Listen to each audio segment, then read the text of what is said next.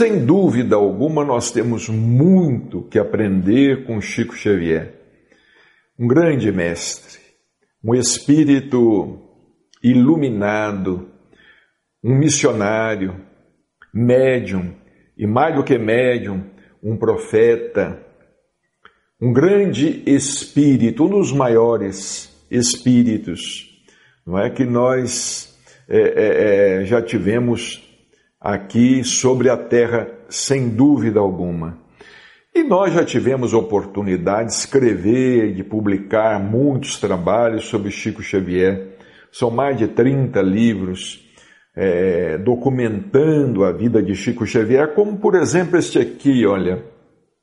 Chico Xavier, 70 anos de mediunidade. Quando Chico completou 70 anos de mediunidade, nós publicamos pela editora Didier este pequeno livro, é, contendo muitos, muitos ensinamentos, muitas lições de Chico Xavier, não é? E que nós aprendemos muito. Aprendemos sempre muito com Chico Xavier. Por exemplo, certa vez aqui em Uberaba, aqui em Uberaba existiu o jornal mais antigo da cidade, o jornal tradicional, hoje infelizmente está fechado, o jornal Lavoura e Comércio. Nós escrevíamos uma coluna toda semana neste jornal, Lavoura e Comércio. E um dos diretores do jornal, o Dr. Murilo Jardim, já desencarnado, ele nos chamou e pediu que nós realizássemos para o programa Olavo Marcos, do Jornal da Globo em São Paulo, uma, uma entrevista. Uma entrevista. E nós realizamos uma entrevista é, é, com Chico Xavier e foi publicado, essa entrevista foi publicada aqui, foi publicada aqui neste livro, Chico Xavier, 70, 70 anos de mediunidade. Essa entrevista foi feita em abril, em abril de 1993. Está aqui, tem até um retrato aqui. É, eu era criança quase, olha aqui, era um menino. Estava lá na comunhão espírita cristã. Não sei se vocês estão conseguindo ver aqui. Saudade desses tempos, né? Com Chico Xavier lá na comunhão espírita cristã. E Chico tratou de vários temas, e que são temas atuais. Por exemplo, o que é a vida? O que é a morte? Foi perguntado ao Chico. Chico respondeu: Estamos à frente de uma indagação que deve ser endereçada aos sábios do mundo e não a um imperfeito e pequeno servidor da fé religiosa, qual me acontece.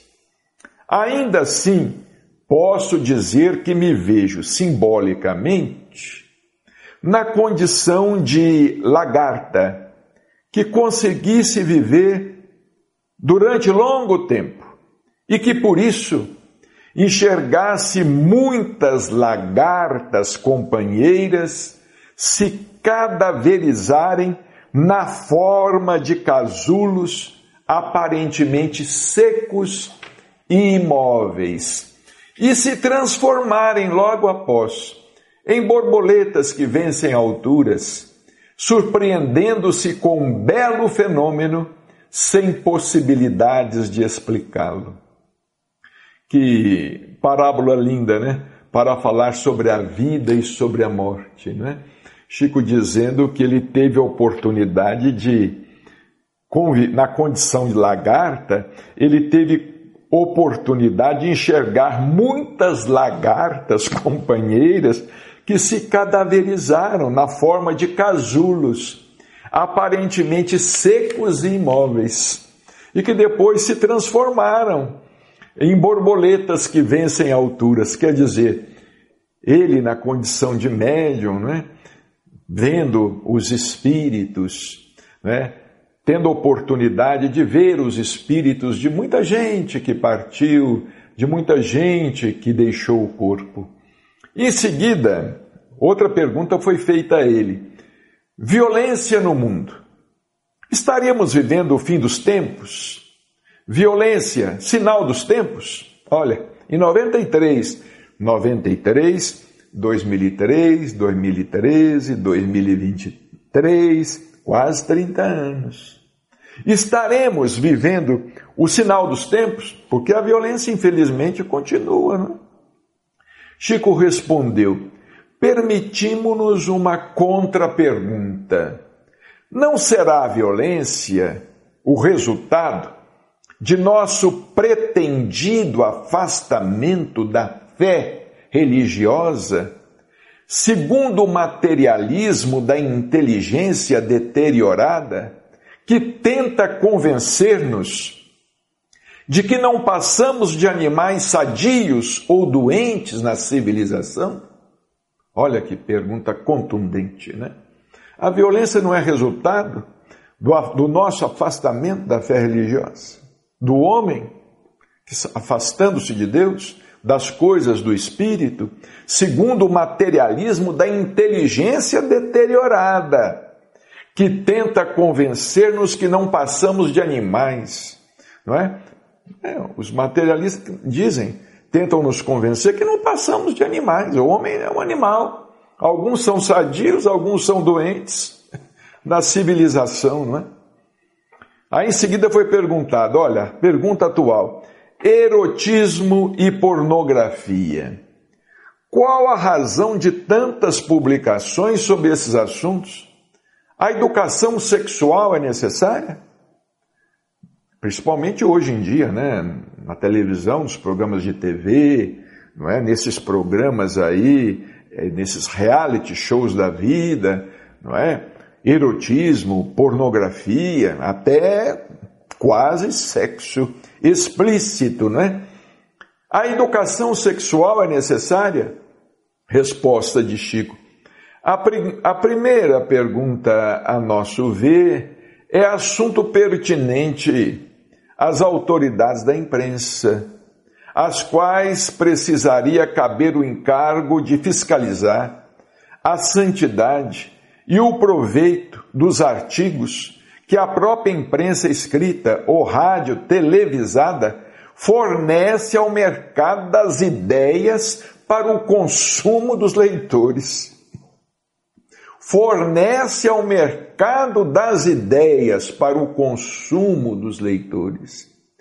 Quanto à segunda indagação, que era sobre educação sexual, Chico disse: cremos que a educação sexual é assunto a ser conduzido seriamente no futuro, porque no presente, em nosso âmbito pessoal, ignoramos onde estarão os professores para semelhante disciplina. Olha como é que ele não deixava de ser contundente, né? Quando era preciso, né? Onde é que estão os professores? Quem é que vai? Qual é o professor que vai dar aula de educação sexual? Estará em condições éticas, né? apto eticamente a dar a aula de educação sexual?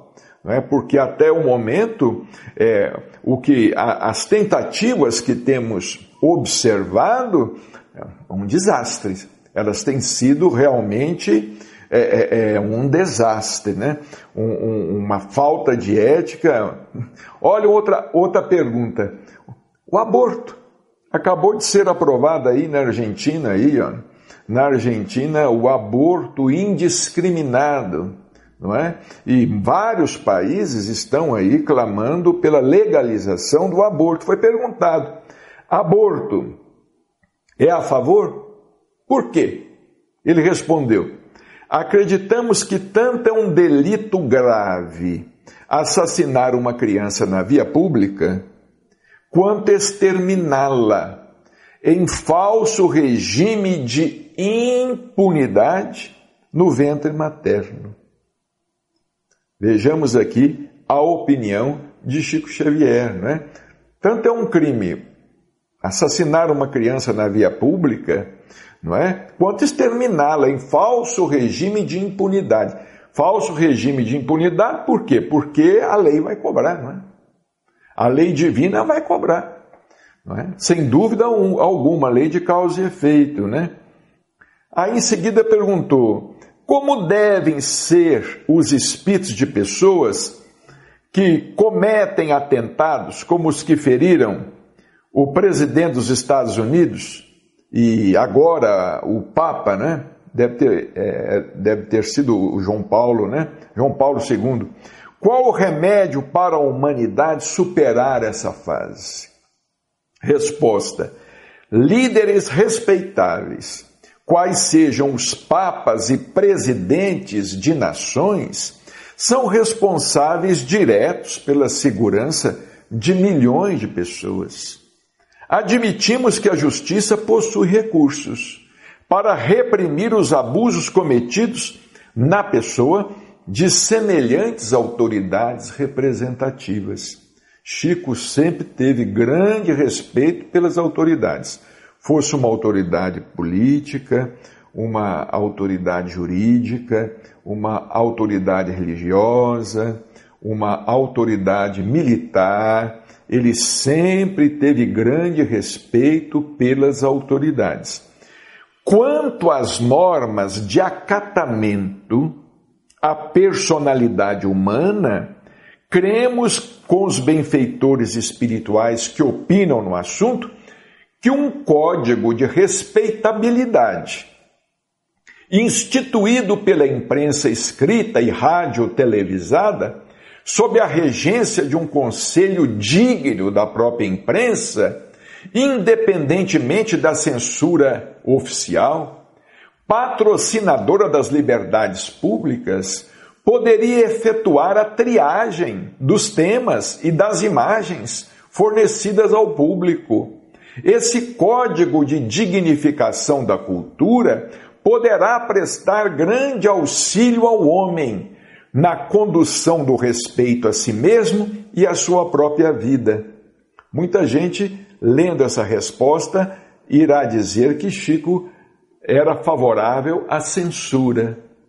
Não, ele não era favorável à censura, ele não era favorável a, a um regime eh, ditatorial, Absolutamente. Ele estava dizendo aqui que nós todos, nós todos precisamos ser mais responsáveis naquilo que dirigimos, vamos dizer, à infância, à juventude, aqueles que ainda não têm o necessário discernimento, não possuem o necessário discernimento.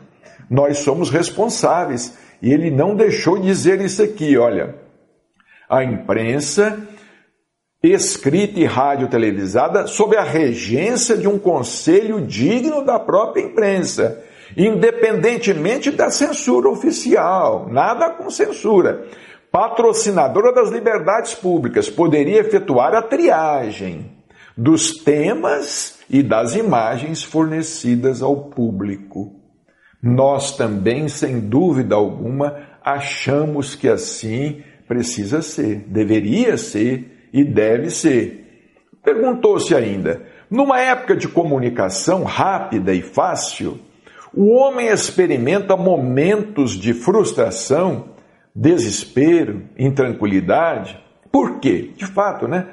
A comunicação hoje, essa entrevista é de 93, Imaginemos hoje, né, com a internet, com tudo mais, não é, com, com os meios de comunicação tão, tão rápidos e cada vez mais rápidos e modernos, uma tecnologia cada vez mais, mais avançada, não é? Aí o Chico disse: não acreditamos que criaturas humanas e comunidades humanas consigam ser felizes sem a ideia de Deus e sem respeito aos semelhantes. Quer dizer, pode evoluir o tanto quiser, mas se não tiver a ideia de Deus e o respeito aos semelhantes, nós estamos caindo, estamos caminhando para um abismo. Né, o doutor Inácio costuma empregar uma imagem, né? Que às vezes nós nos, no, a humanidade ela, ela se parece muito assim com uma manada de, de cavalos bravios correndo desenfreadamente na direção do abismo. não sabendo que à frente tem um abismo, não é? E se cai um, os outros vêm atrás e vão cair também. Eles vão caindo também. Nós precisamos de pensar nisso. Né? Precisamos de pensar que adiante existe um abismo à nossa espera. Não é? Se nós continuarmos é, construindo uma civilização assim, uma humanidade assim, não é? abolindo, é, sem a ideia de Deus e sem respeito ao próximo, nós estamos caminhando aí para um suicídio coletivo. E esse suicídio coletivo, ele será o quê? Ele será, sem dúvida alguma, guerra, a, a destruição, é, o confronto armado, é, é, bombas, é, armas cada vez mais sofisticadas, não é? Será realmente a destruição. Aí foi perguntado ao Chico: os problemas das grandes cidades. As populações carentes geralmente são massacradas. A elas quase tudo é negado. Isso é um perigo? Olha a resposta. Essa é uma questão para administradores e legisladores, sociólogos e economistas, aos quais compete a orientação da vida pública. O Chico não opinava em certas coisas. Olha, isso não é comigo. Isso aí é uma questão para administradores, legisladores, sociólogos, economistas. Onde é que estão eles? Onde é que eles estão? Os administradores que devem cuidar disso, os legisladores que devem cuidar disso, os sociólogos, os economistas que devem cuidar dessa questão. Onde estão eles? Não é? Apontado para o Prêmio Nobel da Paz, isso foi é, o Prêmio Nobel da Paz, o Chico foi indicado ao Prêmio Nobel da Paz em 1981, né? Isso aí fazia tempo. Mas a pergunta foi feita: Apontado para o Prêmio Nobel da Paz, se lhe fosse imposto governar o Brasil, o que deveria ser feito? Visando a erradicação da pobreza e da ignorância em que vivem milhões de pessoas, ainda hoje, né? né? A ignorância e, e a pobreza, como erradicar isto, não é? O Chico respondeu assim: A indicação para o Nobel da Paz nasceu da bondade de amigos generosos sem que por mim mesmo me reconheça detendo méritos para qualquer honraria, sem qualquer experiência de ordem política, e respeitando na política uma das mais altas ciências do mundo, por envolver interesses comunitários, não posso imaginar o que me seria possível fazer. Se me fosse imposto determinado encargo representativo, Creio, no entanto, que a distribuição do trabalho, sem obstáculos de idade ou condição física, olha, sem obstáculos de idade, né? É, por exemplo, nossas leis às vezes não permitem que, que os adolescentes trabalhem.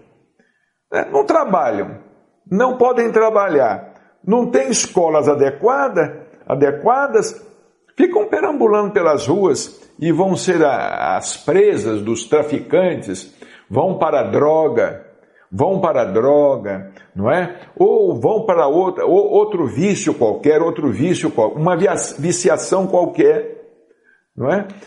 E, não, e o caráter, não vão moldar o, o caráter, não, é? não vão ter oportunidade não é, de trabalhar, o Chico disse aqui, olha, sem obstáculos de idade ou condição física. Isso também vale para os idosos, né? Porque nós vivemos é, é, no mundo que a pessoa, às vezes, depois dos 50 anos, ela é considerada inapta para determinados trabalhos. Né? Já é velha. Né? Depois de 50 anos, a pessoa já é velha, né? Aqui no Brasil, aqui no Brasil, alguns países aqui do Ocidente, né? Lá no Japão tem uma, eles têm o maior respeito, por exemplo, pelos idosos, pelas pessoas idosas, né? Aquele culto dos ancestrais. Mas aqui no Brasil a pessoa passa dos 50, 51 de idade, já não serve mais, já deve encaminhar para a aposentadoria, já é um velho, ultrapassado, vencido, precisa colocar um jovem, etc. Então o Chico disse aqui, olha, sem obstáculos de idade ou condição física, para o acesso às atividades profissionais e a obrigatoriedade da escola gratuita, pelo menos em se tratando das bases de ensino primário. As comunidades infanto-juvenis poderiam colaborar decisivamente na erradicação da pobreza e do analfabetismo no campo de nossa vida coletiva. Não é? Amparar, amparar a, a criança e o jovem, né? Como ele disse aqui, as comunidades infanto-juvenis. Aí a última pergunta que foi feita, né, para este jornal este jornal lá, em abril de 1993, é, foi realizado para o programa Olavo Marcos do Jornal da Globo, em São Paulo. Nós nem sabemos se este programa, este programa Olavo Marcos continua existindo. Provavelmente não, né? Foi perguntado: o Espiritismo confronta com o catolicismo? Muita gente faz essa pergunta. Olha a resposta de Chico, né? Não vemos luta competitiva entre a doutrina espírita e as religiões tradicionais que zelaram e continuam zelando pela memória e pelos ensinos de Jesus. Ante o Evangelho do Divino Mestre, a doutrina espírita é portadora de princípios que aclaram com segurança as lições do Cristo, sem qualquer pretensão de superioridade sobre as organizações cristãs, sempre dignas do maior respeito. É, só Chico Xavier para dar respostas com essa grandeza, né? Com essa grandeza, com essa sabedoria, sem ferir quem quer que seja, lançando luz, é, fazendo luz, né? Apenas Chico Xavier com essa sabedoria, não é? Como é que está também aqui neste livro recém reeditado, é um relançamento feito pela editora Lep, este livro Kardec prossegue de Adelino da Silveira. Quinta edição deste livro, ele estava esgotado e agora ele foi ele foi reeditado pela LEP, você poderá adquiri-lo. Temos aqui, Adelino colocou uma coletânea de frases de Chico Xavier, pérolas de sabedoria. Por exemplo, existem dois tipos de renúncia: a renúncia produtiva, que gera para o bem que gera o bem para os outros e a renúncia vazia. O amor tem várias gradações. A mais alta delas é amar sem possuir. Basta esta, né? A mais alta forma de amar é amar sem possuir. Chico Xavier. Um grande abraço, muita paz e até o nosso próximo encontro.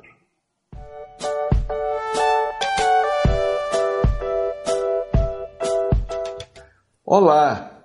Uma vez mais aqui estamos com o programa Mediunidade Hoje, através da TV Mundo Maior. Como sempre, o nosso carinho, o nosso abraço. Você que tem prestigiado o nosso programa e prestigia toda a programação da TV Mundo Maior, que realiza um trabalho extraordinário. É, nós estamos falando temos falado sobre as lições de Chico Xavier, porque, sem dúvida alguma, a vida de Chico Xavier foi uma lição viva e continua sendo uma lição viva para todos nós, nós que estamos aí na doutrina espírita, que tenha a responsabilidade de restaurar o cristianismo em sua pureza primitiva. E às vezes nós nos esquecemos de que a nossa principal tarefa é a nossa reforma interior. Nós queremos reformar o mundo sem reformar a nós mesmos, né? Queremos a reforma alheia sem a nossa própria reforma. Nós ficamos aí muito preocupados com a teoria e colocamos a prática em segundo lugar. Polemizamos muito, discutimos muito determinados temas doutrinários, às vezes até entrando em atrito com confrades, com amigos, com companheiros, que chegamos até a agredir verbalmente em várias oportunidades e nos esquecemos do essencial, nos esquecemos de colocar o Evangelho em prática em nossas vidas. Neste livro, O Evangelho de Chico Xavier, ele já está aí, creio, na 14 15 edição, não sabemos bem, é da editora Didier, lá de Votuporanga, é, mais de 70, mais de 70 mil exemplares já, quase 80 mil exemplares, é, é, este livro já alcançou esta marca, não é? E ele foi publicado no ano 2000. Ele foi publicado quando Chico Xavier ainda estava encarnado. Ele teve a oportunidade de ler o livro, observar o livro. Não se trata de um livro póstumo que foi publicado depois da desencarnação de Chico. E aqui nós é, colocamos aqui, organizamos o livro aqui com 350 textos, lições de Chico Xavier, apenas as palavras de Chico Xavier sobre os mais diversos assuntos: evangelho, mediunidade, reencarnação, vida, perdão, amor ao próximo, caridade, e vai por aí afora, mágoa, evangelização da criança. Nós vamos aqui abrir aqui, vamos dizer, como a gente fala, ao acaso, né? Para comentarmos algumas de suas lições, todas elas muito preciosas para nós. Por exemplo, certa vez ele, ele comentou, ele nos disse, porque Chico sempre conversava muito conosco ali, ao término das reuniões, né? Quando ele terminava é, de psicografar e de ler as psicografias, enquanto ele estava autografando, e ele autografava muitos livros, enquanto ele estava autografando, ele aproveitava para conversar com a gente, com a gente que estava ali mais próximo, né? E certa vez ele disse assim: Olha, não há, proble não há problema que não possa ser solucionado pela paciência. Neste dia ele estava falando a respeito da paciência. A paciência desarticula os mecanismos do mal. Aquele que não se altera diante da prova, não reagindo às provocações, ignora o mal. A impaciência é a reação que quem nos provoca está esperando. Olha que interessante, né? Impaciência é a reação que quem nos provoca está esperando. A melhor maneira de frustrar o mal é colocar em prática as sugestões do bem. Não me considero um homem de paciência, dizia Chico Xavier. Não me considero um homem de paciência. Mas, se acaso não tivesse aprendido com os bons espíritos algo do valor dessa virtude, eu, te, eu teria criado mais sérios embaraços para a minha própria vida. Os obstáculos no exercício da mediunidade sempre me foram um desafio constante. Não me lembro de um só dia que tivesse atravessado sem problemas. Então, de fato, né, Chico fala aqui, se ele não tivesse tido paciência, alguma coisa, algo, aprendido algo a respeito da virtude da paciência com os bons espíritos, ele teria criado muito mais embaraços e ele não teria cumprido com a tarefa dele, não é? Porque vejamos bem, é, é, é, quando o médium está trabalhando na psicografia de uma obra, de um livro, ele tem que ter paciência no exercício da, da mediunidade, paciência no próprio exercício da mediunidade. O, o Chico nos fala que é, é, ele demorou é, nove meses para psicografar o livro Paulo e Estevão. Não é? Cada dia Emanuel escrevia um pouquinho. Né? Cada dia Emanuel escrevia um pouquinho. É, é, é, vejamos, se ele, Chico Xavier, não tivesse tido paciência, nós não teríamos aí essa obra extraordinária, essa obra magistral, não é? Que é Paulo Estevão, nove meses é, é, é, de psicografia, né? E ele nos falava ainda daquela que, quer dizer, uma, colocando mais paciência, né? Ele psicografava e depois ele ainda ia revisar. Depois da revisão, psicografava, fazia a revisão.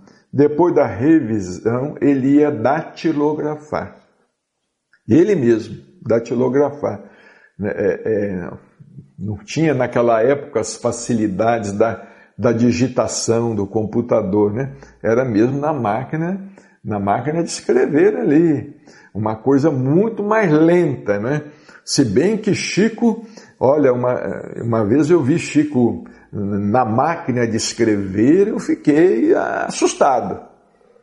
Eu estava ditando a ele uma mensagem, ele pediu que eu ditasse a ele uma mensagem que ele tinha recebido, para ele, para ele digitar, é, é, é, datilografar, né? Datilografar na máquina de escrever era uma velocidade impressionante. E ele não errava. E, e ele não cometia erros, não. Aquilo ia, ia de uma maneira extraordinária. Ainda falando sobre mediunidade, o tema ali era sobre mediunidade, ele disse o seguinte: olha, a obsessão acompanha muito de perto o médium. A obsessão. O médium que não vigia é uma presa mais fácil para os obsessores. Mediunidade significa porta aberta.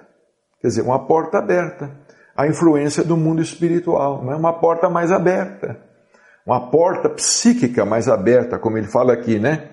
E por uma porta escancarada, acaba passando quem quiser. A vigilância é uma espécie de sentinela, exigindo a senha dos candidatos a entrar. Né? Então ele falava que é, os médiums, é, por ficarem psiquicamente expostos à influência, mais expostos à influência do mundo espiritual, eles precisavam também de vigiar mais.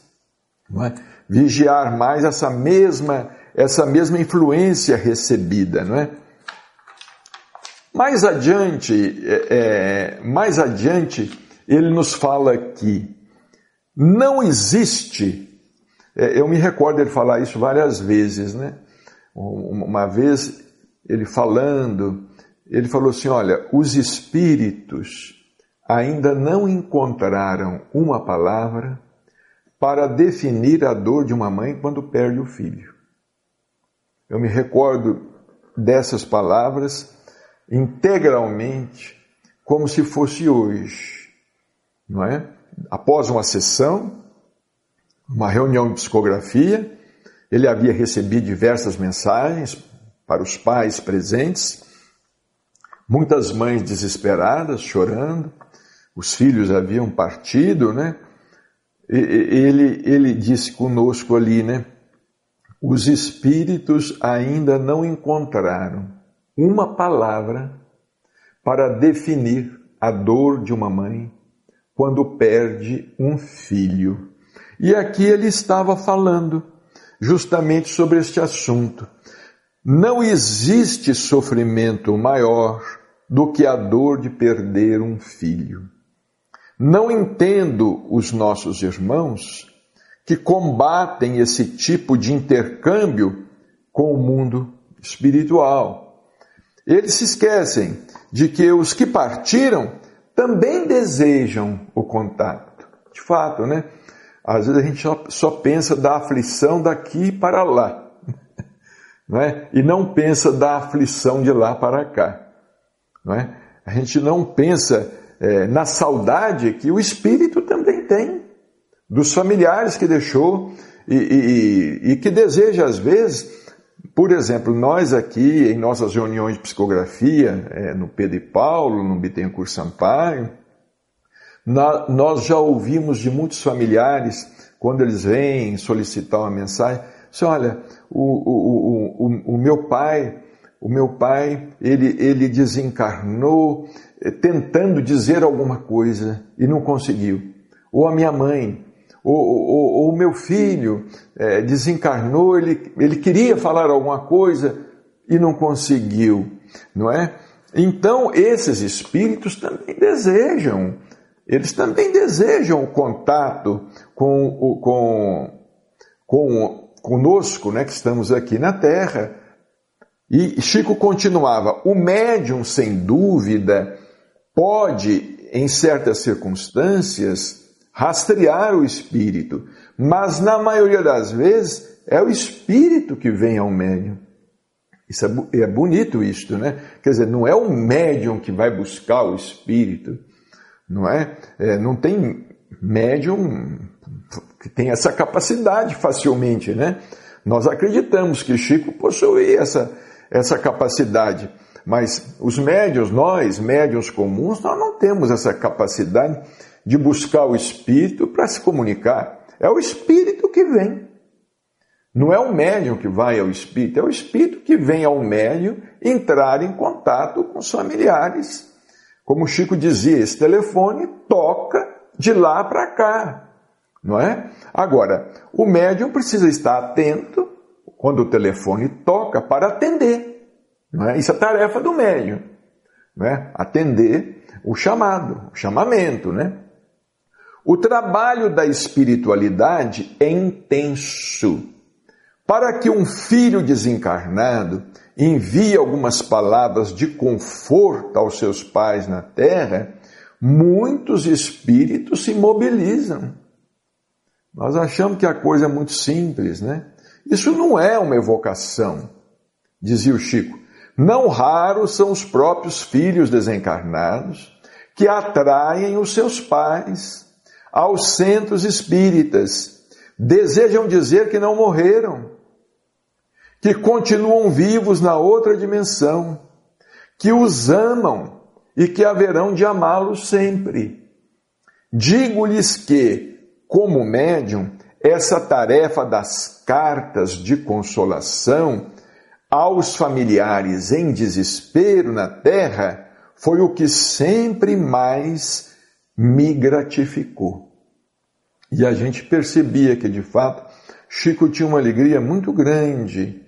Ele falou assim: Olha, eu sinto realmente uma alegria muito grande quando eu percebo que uma mensagem que o Espírito escreveu conforta, conforta os seus destinatários, né, a sua família. Eu, eu, ele falava assim: eu sinto, eu realmente sinto uma alegria muito grande. Ele se sentia recompensado por aquilo, né? O Espírito escrevendo uma carta e confortando a família, não é? Aí nós presenciamos aqui em Uberaba tantos testemunhos bonitos, lá com Chico Xavier, é, com as mães, com os pais, enfim, com a família, né? Com os cônjuges, os irmãos, as irmãs, como aquela, aquela, aqueles familiares chegavam é, é, lá no grupo espírita da prece ou lá na comunhão, chegavam arrasados, desesperados, arrasados, iam se levantando devagar. Vinha a primeira mensagem, depois passava lá alguns meses, vinha a segunda mensagem, e aqueles familiares iam. Aquilo era um tratamento. Sem dúvida alguma, aquilo era um remédio era um tratamento. Aqueles familiares iam se levantando devagar e depois a família começava a trabalhar. Nós acompanhamos muitos depoimentos bonitos. Muitos, muitas atividades espíritas, é, principalmente no campo da caridade, no campo da assistência, hoje existentes aí no Brasil, começou assim. Começou aqui, não é? é, é, é com, a, com a família transformando aquela, aquela dor, aquela dor é, pela desencarnação do ente querido, numa esperança para as pessoas é, sofridas, né? Era muito bonito, viu? Era muito bonito isso. É, vinham aquelas famílias de fora, por exemplo, era aniversário do filho ou da filha que tinha partido. Era o dia do aniversário. Então, aquela família vinha comemorar o aniversário aqui em Uberaba. O aniversário aqui em Uberaba com Chico Xavier. E sabe como é que eles comemoravam o aniversário? Faziam uma festa, sim, uma festa para as pessoas carentes. Traziam bolo, fazia o bolo direitinho, escrevia o nome do filho que tinha desencarnado ou da filha, trazia o bolo, trazia a sacolinha cheia de coisas, balas, doces, bombons, guloseimas, às vezes traziam até brinquedos, às vezes até, até brinquedos e cestas básicas, não é? Pessoas traziam litros de leite, frango congelado, até isso as pessoas traziam para distribuir. Aquelas filas enormes distribuindo leite, porque não tinham dinheiro para comprar um litro de leite. Às vezes não tinha dinheiro para comprar um litro de leite. Então traziam litros de leite, traziam frango congelado, traziam cestas, cestas básicas, traziam dinheiro trocado e davam aquele dinheiro trocado para o Chico, para o Chico distribuir um pouquinho para cada, para cada, cada senhora daquela, cada senhor daquele que estava na fila. Era uma festa. Cantavam, cantavam parabéns. Algumas famílias chegavam a cantar parabéns ali em volta do bolo. Acendiam vela, a mãe apagava a vela, os pais apagavam a vela. Era uma coisa muito bonita é, é, é, de se ver e uma coisa muito emocionante e muito comovente. Isso tudo graças à mediunidade, graças a essa doutrina da imortalidade, que é o Espiritismo, não é? é o Espiritismo aliado a Jesus Cristo, não é?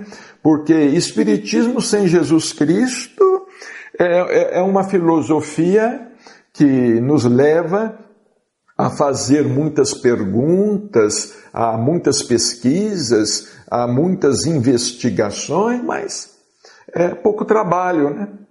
É, é, o, o, espiritismo, o espiritismo sem Jesus é uma coisa para a cabeça, né?